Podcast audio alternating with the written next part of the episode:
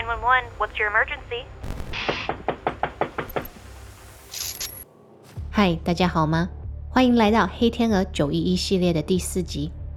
今天这通报案电话很不一样，因为在电话接通后，派遣员只听得到敲击的声音。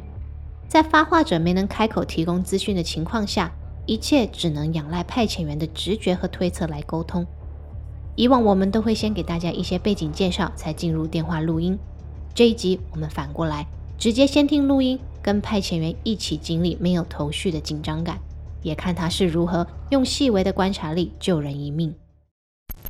Call you through to Cleveland Police. Can you hear me?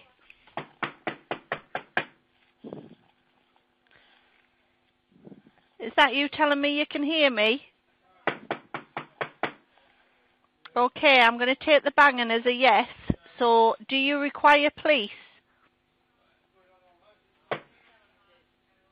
Are you hurt in any way?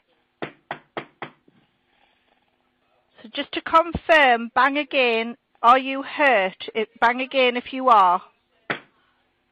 Can you confirm this? And bang again if you need an ambulance. Okay. Bear with someone there for you, okay. Are you on your own? Right, okay. Need to know, is it your breathing? Are you breathing okay? Bang if it's a yes. Right. Am I right in saying that you're struggling with your breathing? Okay. Can you not talk? Uh, right, okay. Difficulty talking. Okay. Stay on the line for me. Okay, I'm just going to make some notes and get an officer to you and an ambulance. From your breathing, do you have any other injuries? You are on your own. Are you on the floor? Okay, you're not. Are you in bed? You're in bed. Okay. Let you know I've rang an ambulance, okay? We'll get somebody there for you, alright? Okay, just stay there and we well we will be with you soon. Can you bang again for yes? Is the door unlocked?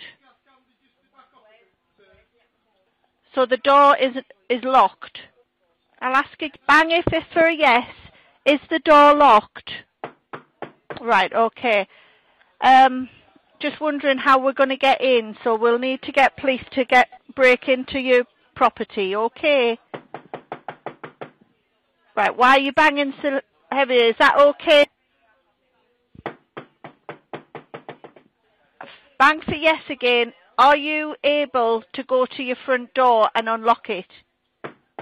You are. Okay, well I suggest you go to the front door. I suggest you go to the front door and unlock the front door. Can you do that? Knock for yes. Okay. We've got an ambulance on the way, alright?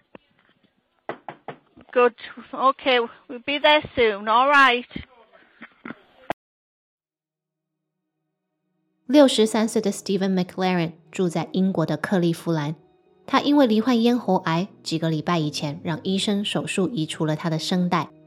二零一九年二月十六号的那一天，他独自一个人在家，突然之间他开始咳嗽，还咳出一大堆血来。他不确定是伤口裂开了还是发炎，但在那当下，他呼吸困难，就快要晕过去。他赶紧拨打九九九报警。不过，第一位接线生因为听不到他的声音，把电话转接给了当地警局的派遣员 Catherine Longstaff。他接起电话后，马上察觉事情不对劲，并用最短的时间想出一套能跟 Steven 沟通的方法。他也非常有效率地辨认出对方需要的是医疗上的援助。也幸亏 Steven 先前有拨打报案电话的记录，他的地址已经登记在系统里。救护人员在几分钟内便抵达了他的住处。并将他送往医院急救。医生发现 Steven 手术部位的血管出现了严重的感染，如果当时没有及时就医，后果将不堪设想。康复后的 Steven 带着女儿跟派遣员见面，他们亲自表达了对他的感恩之情。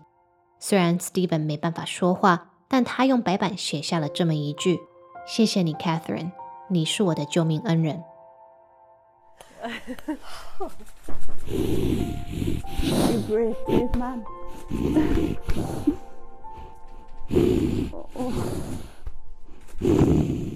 want to say that we are totally thankful from the bottom of our hearts that she acted so quickly um, and didn't hang up on my dad or just think it was a hoax caller.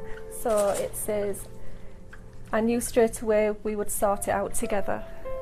A good team, A good team. certainly are. 如果当时没有派遣员的敏锐和耐心，像 Steven 这样的案例，很可能就会被当成恶作剧，错失了救援的黄金时机。看两个陌生人能瞬间心灵相通，即使没有言语也能沟通无碍，真的觉得很神奇，也很激励人心。不过有些人会说，救人不就是派遣员和警察的责任吗？但我觉得，如果没有真实的爱和关怀，跟对彼此的尊重，在岗位上的人会很难将职责导向一个永续的正循环。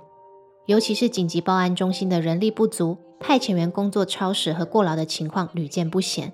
就算有帮助他人的热忱，无论是谁，都很容易在体制的巨轮下走向倦怠和身心灵的疲劳。不过这个部分，我们得再找个时间，另外用一集节目跟大家聊了。九一一系列的第四集到这边就结束了。如果你有什么想法，也欢迎在频道的下方留言，跟大家一起讨论。